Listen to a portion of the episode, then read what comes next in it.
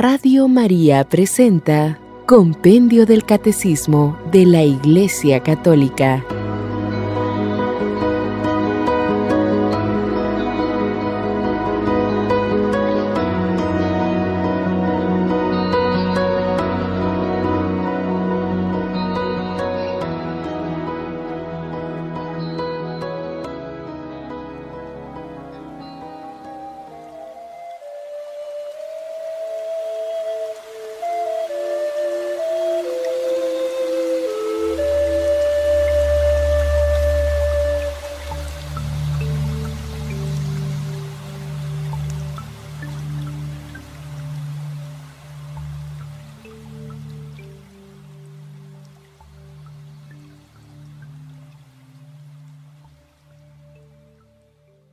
¿De qué modo la vida moral cristiana está vinculada a la fe y a los sacramentos?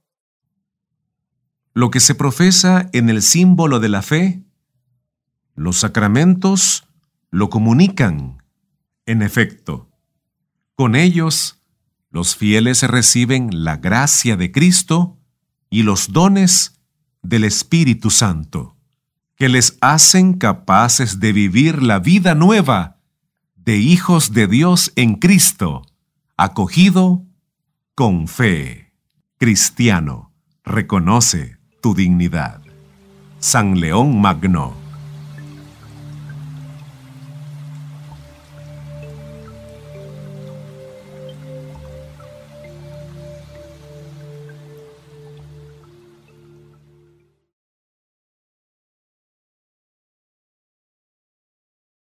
¿Cuál es la raíz de la dignidad de la persona humana?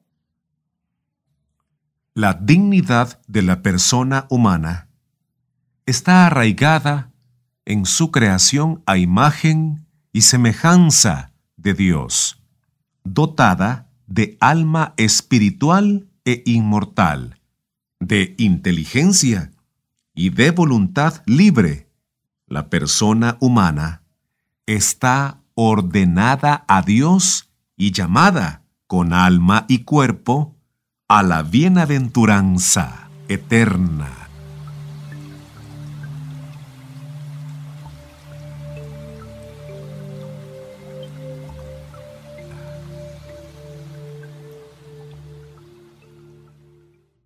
¿Cómo alcanza el hombre la bienaventuranza?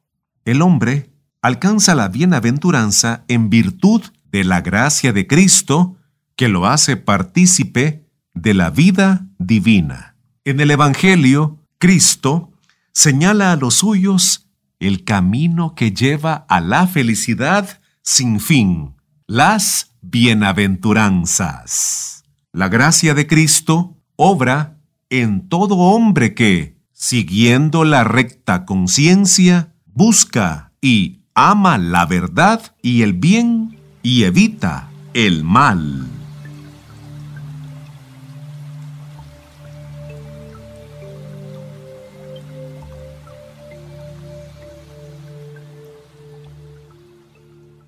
¿Qué importancia tienen para nosotros las bienaventuranzas? Las bienaventuranzas son el centro de la predicación de Jesús. Reconocen y perfeccionan las promesas de Dios, hechas a partir de Abraham, dibujan el rostro mismo de Jesús y trazan la auténtica vida cristiana, desvelando al hombre el fin último de sus actos, la bienaventuranza eterna.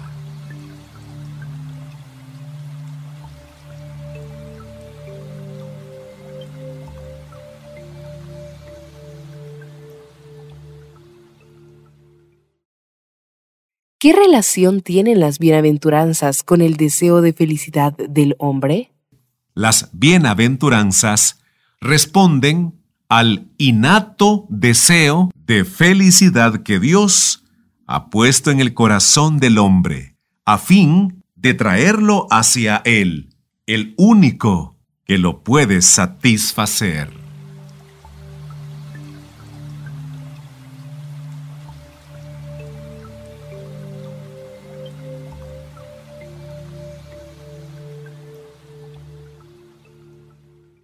¿Qué es la bienaventuranza eterna?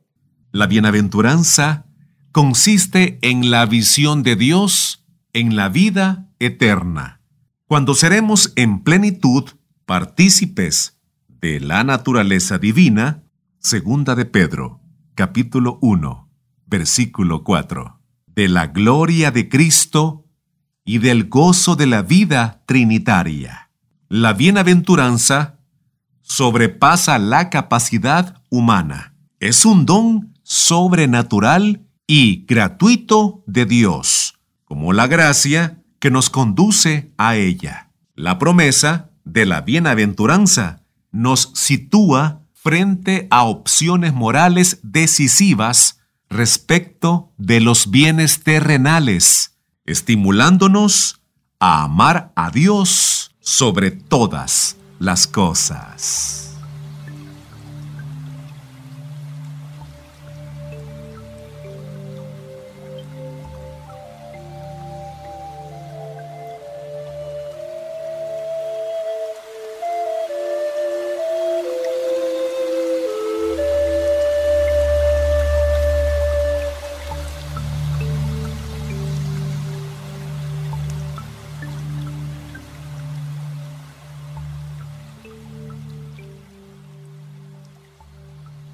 ¿Qué es la libertad?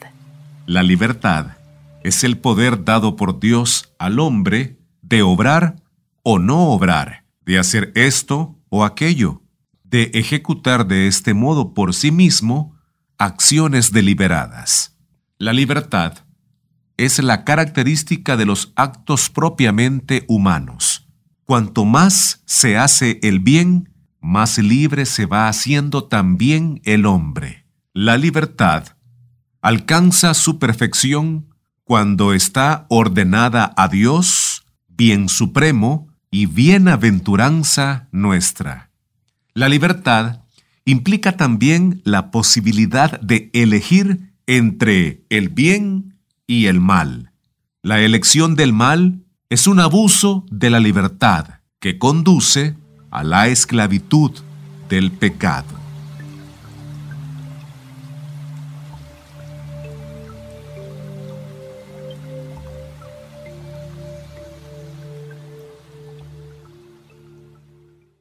¿Qué relación hay entre libertad y responsabilidad?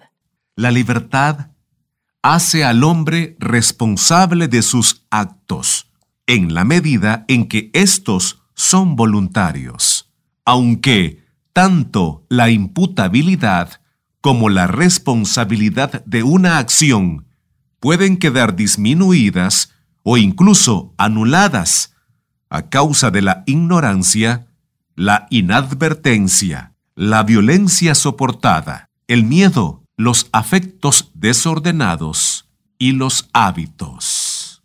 Pueden quedar disminuidas o incluso anuladas a causa de la ignorancia, la inadvertencia, la violencia soportada, el miedo, los afectos desordenados y los hábitos.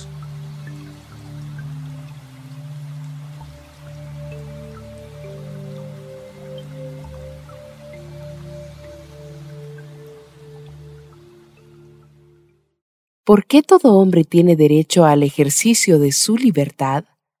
El derecho al ejercicio de la libertad es propio de todo hombre, en cuanto resulta inseparable de su dignidad de persona humana. Este derecho ha de ser siempre respetado, especialmente en el campo moral y religioso, y debe ser civilmente reconocido y tutelado dentro de los límites del bien común y del justo orden público.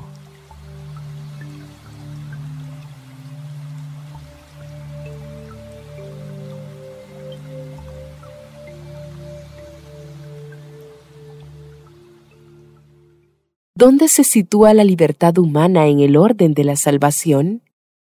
Nuestra libertad se halla debilitada a causa del pecado original. El debilitamiento se agrava aún más por los pecados sucesivos. Pero Cristo nos liberó para ser libres. Gálatas capítulo 5, versículo 1. El Espíritu Santo nos conduce con su gracia a la libertad espiritual para hacernos libres colaboradores suyos en la iglesia y en el mundo.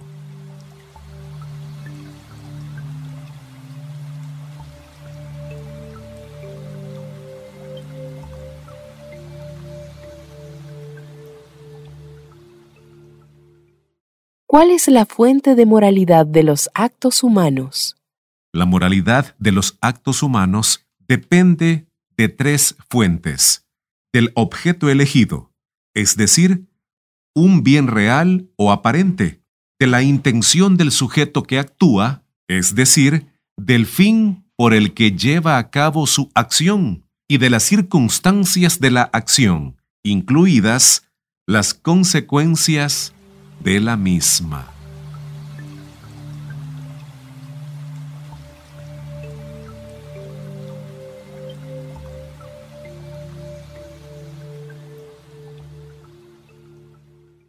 ¿Cuándo un acto es moralmente bueno?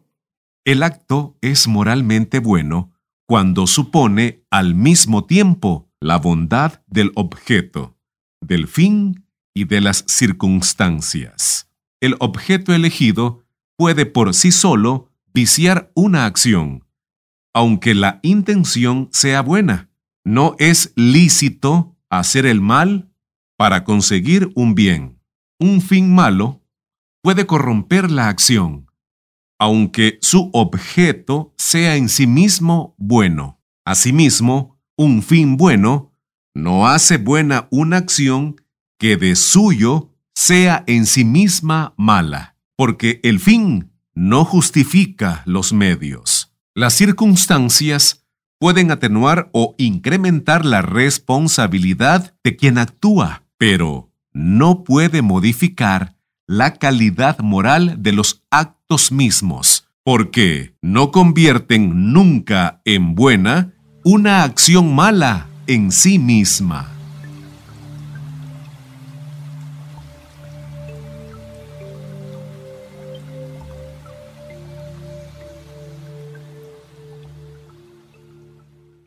¿Hay actos que son siempre ilícitos? Hay actos cuya elección es siempre ilícita en razón de su objeto. Por ejemplo, la blasfemia, el homicidio, el adulterio. Su elección supone un desorden de la voluntad, es decir, una mal moral, que no puede ser justificado en virtud de los bienes que eventualmente pudieran derivarse de ellos. Su elección supone un desorden de la voluntad, es decir, un mal moral que no puede ser justificado en virtud de los bienes que eventualmente pudieran derivarse de ellos.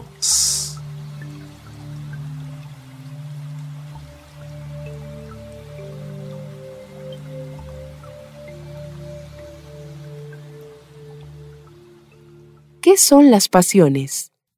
Las pasiones son los afectos, emociones o impulsos de la sensibilidad, componentes naturales de la psicología humana, que inclinan a obrar o a no obrar en vista de lo que se percibe como bueno o como malo. Las principales son el amor y el odio, el deseo y el temor, la alegría, la tristeza y la cólera. La pasión fundamental es el amor, provocado por el atractivo del bien. No se ama sino el bien, real o aparente.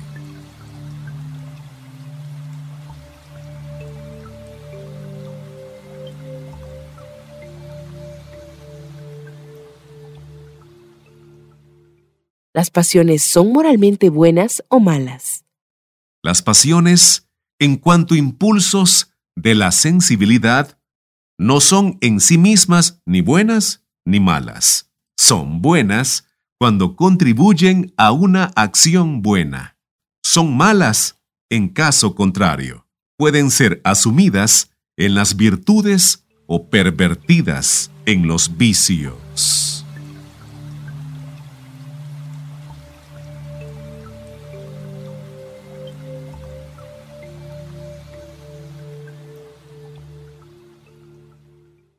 ¿Qué es la conciencia moral?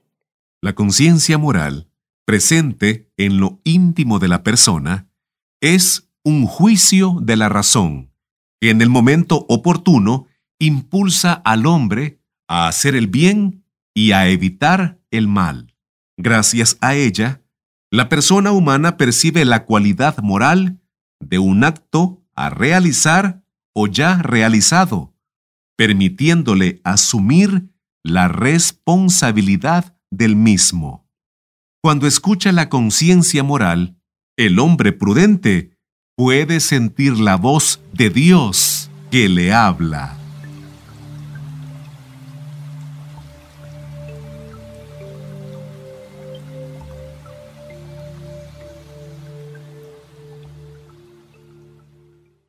¿Qué supone la dignidad de la persona en relación con la conciencia moral? La dignidad de la persona humana supone la rectitud de la conciencia moral, es decir, que ésta se halle de acuerdo con lo que es justo y bueno según la razón y la ley de Dios. A causa de la misma dignidad personal, el hombre no debe ser forzado a obrar contra su conciencia, ni se le debe impedir obrar de acuerdo con ella. Sobre todo, en el campo religioso, dentro de los límites del bien común.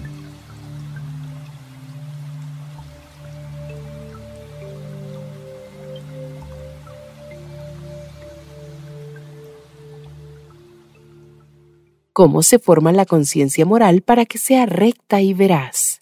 La conciencia recta y veraz se forma con la educación, con la asimilación de la palabra de Dios y las enseñanzas de la Iglesia. Se ve asistida por los dones del Espíritu Santo y ayudada con los consejos de personas prudentes. Además, favorecen mucho la formación moral, tanto la oración como el examen de conciencia.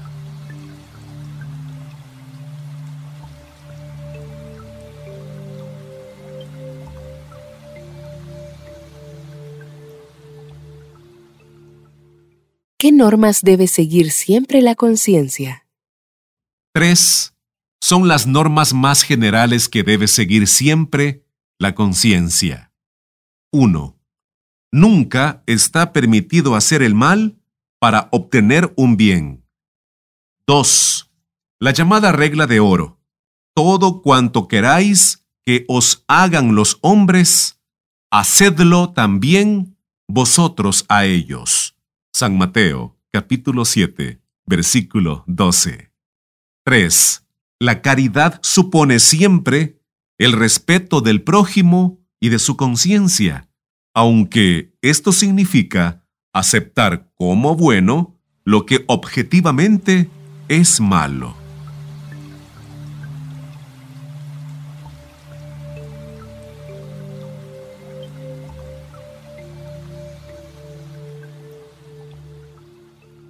¿Puede la conciencia moral emitir juicios erróneos?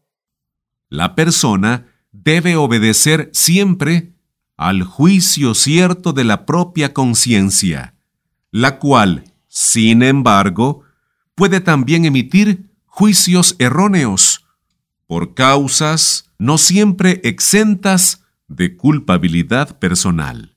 Con todo, no es imputable a la persona el mal cometido por ignorancia involuntaria aunque siga siendo objetivamente un mal. Es necesario, por tanto, esforzarse para corregir la conciencia moral de sus errores.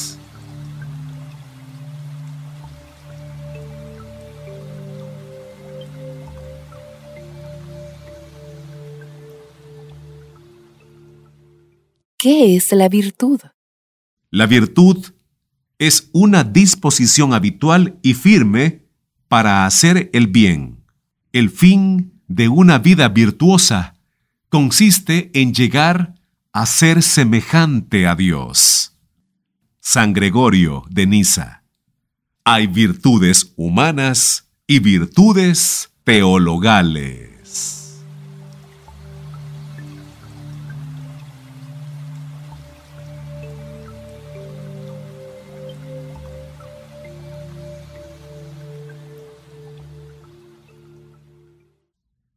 ¿Qué son las virtudes humanas?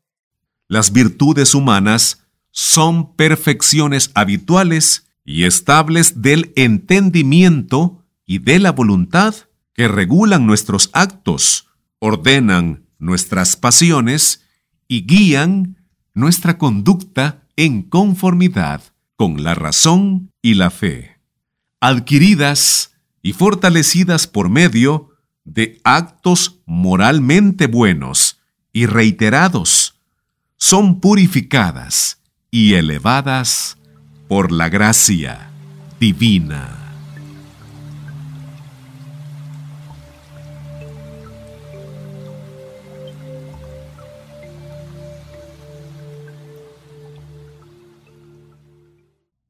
¿Cuáles son las principales virtudes humanas? Las principales virtudes humanas son las denominadas cardinales, que agrupan a todas las demás y constituyen las bases de la vida virtuosa. Son la prudencia, la justicia, la fortaleza y la templanza.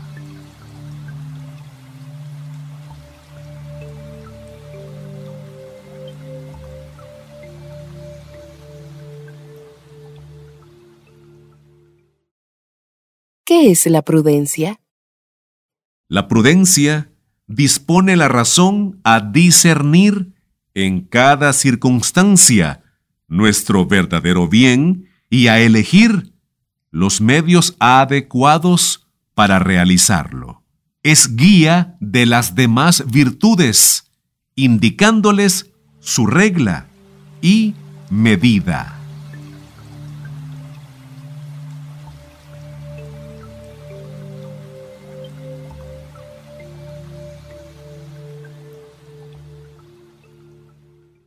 ¿Qué es la justicia? La justicia consiste en la constante y firme voluntad de dar a los demás lo que les es debido. La justicia para con Dios se llama virtud de la religión.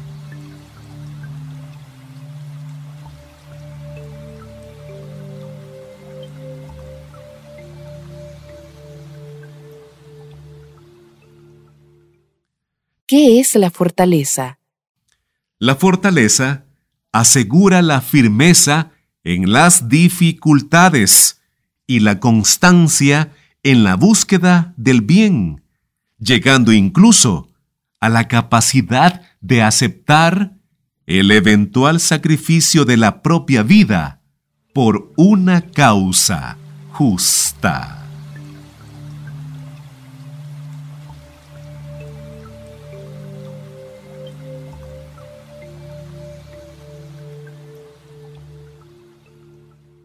¿Qué es la templanza? La templanza modera la atracción de los placeres, asegura el dominio de la voluntad sobre los instintos y procura el equilibrio en el uso de los bienes creados.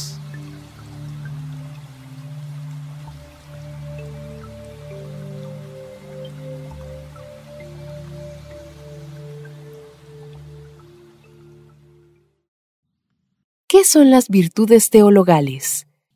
Las virtudes teologales son las que tienen como origen, motivo y objeto inmediato a Dios mismo, infusas en el hombre con la gracia santificante, nos hacen capaces de vivir en relación con la Santísima Trinidad y fundamentan y animan la acción moral del cristiano, vivificando las virtudes humanas. Son la garantía de la presencia y de la acción del Espíritu Santo en las facultades del ser humano.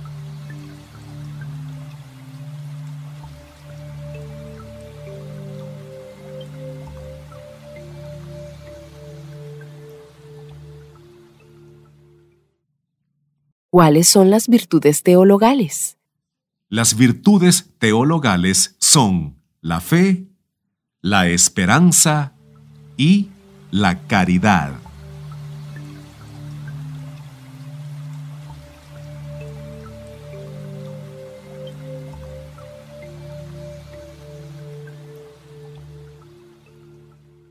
¿Qué es la fe?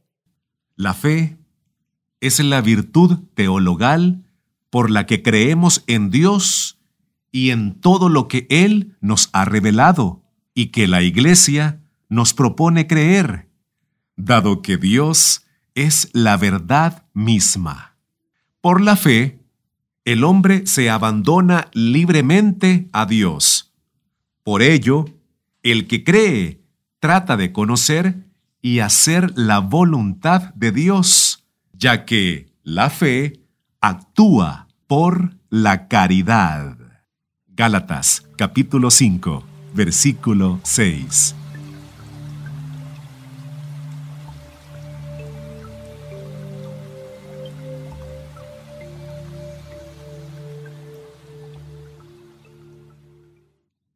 ¿Qué es la esperanza?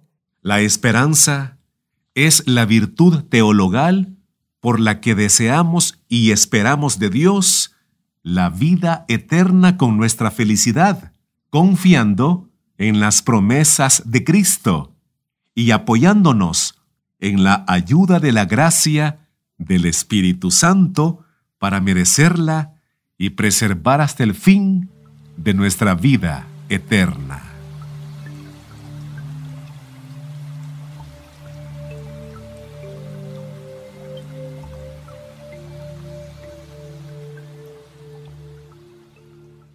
¿Qué es la caridad?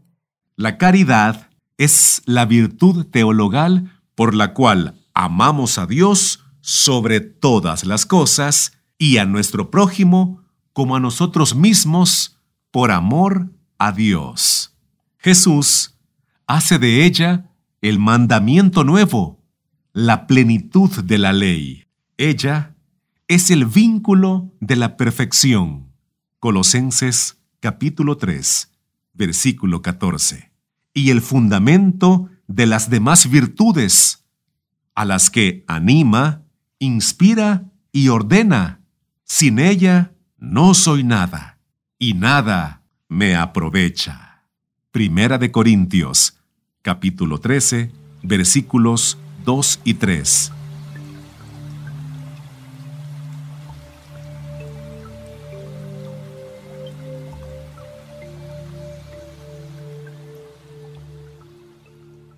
¿Qué son los dones del Espíritu Santo?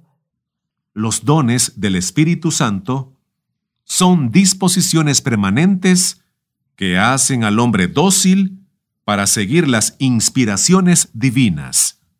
Son siete. Sabiduría, entendimiento, consejo, fortaleza, ciencia, piedad y temor de Dios.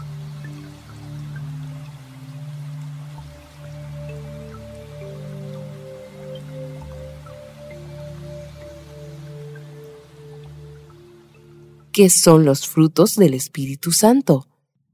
Los frutos del Espíritu Santo son perfecciones plasmadas en nosotros como primicias de la gloria eterna.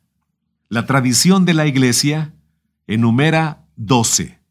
Caridad, gozo, paz, paciencia, longanimidad, bondad, benignidad, macedumbre, fidelidad, modestia, continencia y castidad. Gálatas capítulo 5 versículos 22 y 23. Vulgata.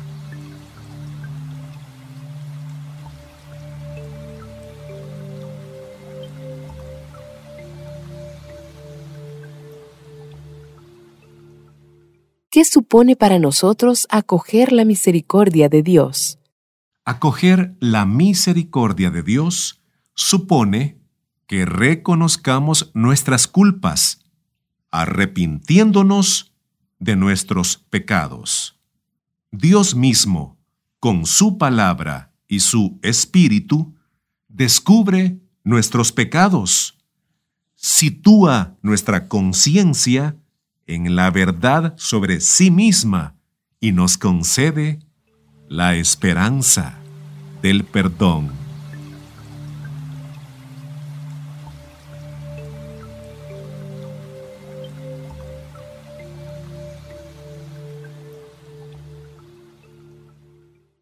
¿Qué es el pecado? El pecado es una palabra, un acto o un deseo contrarios a la ley eterna. San Agustín.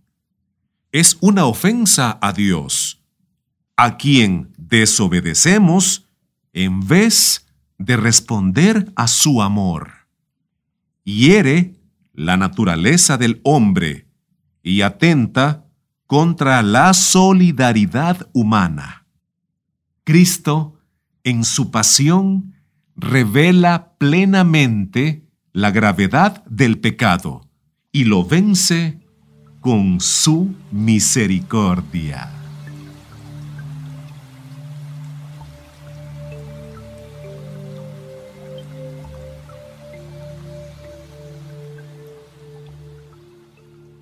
¿Hay diversidad de pecados? La variedad de los pecados es grande. Pueden distinguirse según su objeto o según las virtudes o los mandamientos a los que se oponen. Pueden referirse directamente a Dios, al prójimo o a nosotros mismos. Se los puede también distinguir en pecados de pensamiento, palabra, obra y omisión.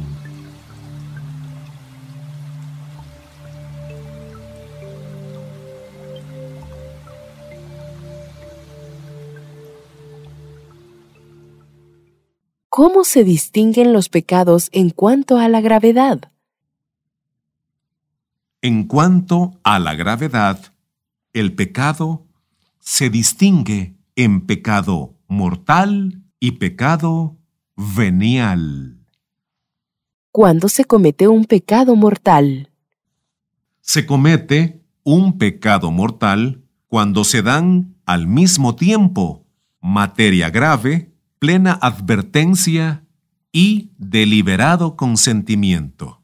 Este pecado destruye en nosotros la caridad, nos priva de la gracia santificante y a menos que nos arrepintamos, nos conduce a la muerte eterna del infierno. Se perdona por vía ordinaria mediante los sacramentos del bautismo y de la penitencia o reconciliación.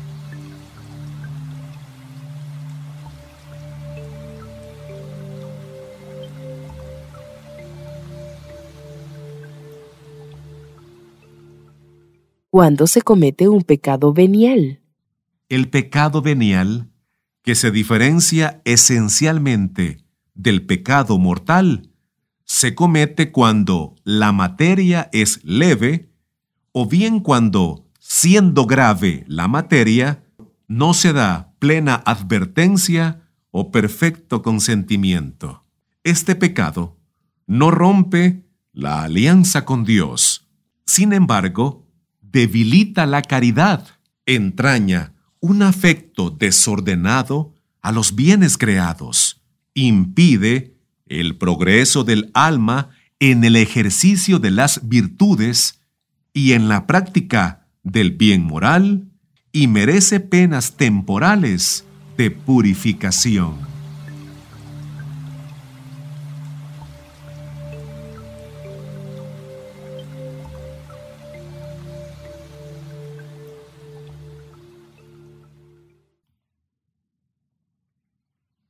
¿Cómo prolifera en nosotros el pecado? El pecado prolifera en nosotros, pues uno lleva a otro, y su repetición genera el vicio.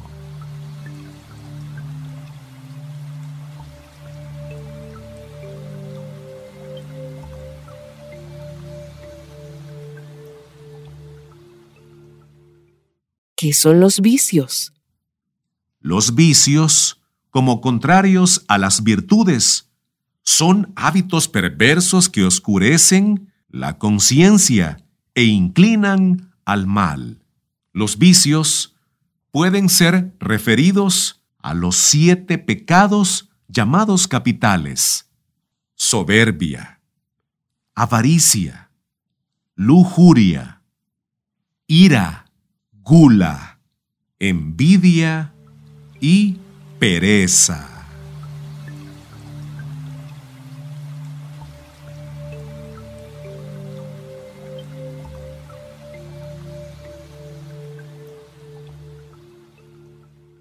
¿Tenemos responsabilidad en los pecados cometidos por otros? Tenemos responsabilidad en los pecados de los otros cuando cooperamos culpablemente a que se cometan.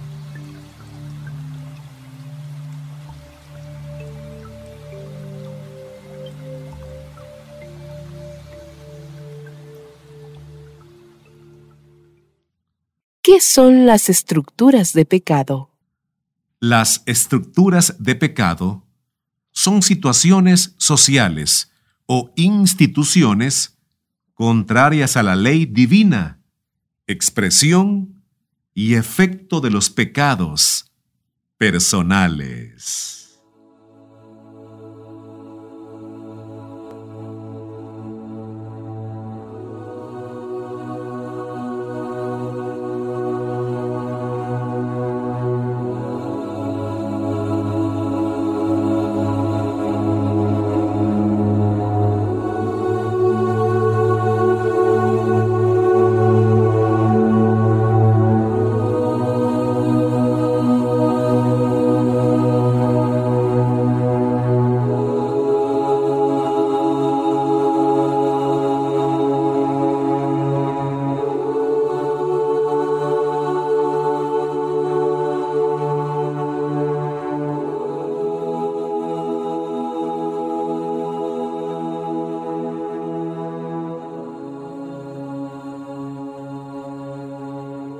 Radio María presentó Compendio del Catecismo de la Iglesia Católica.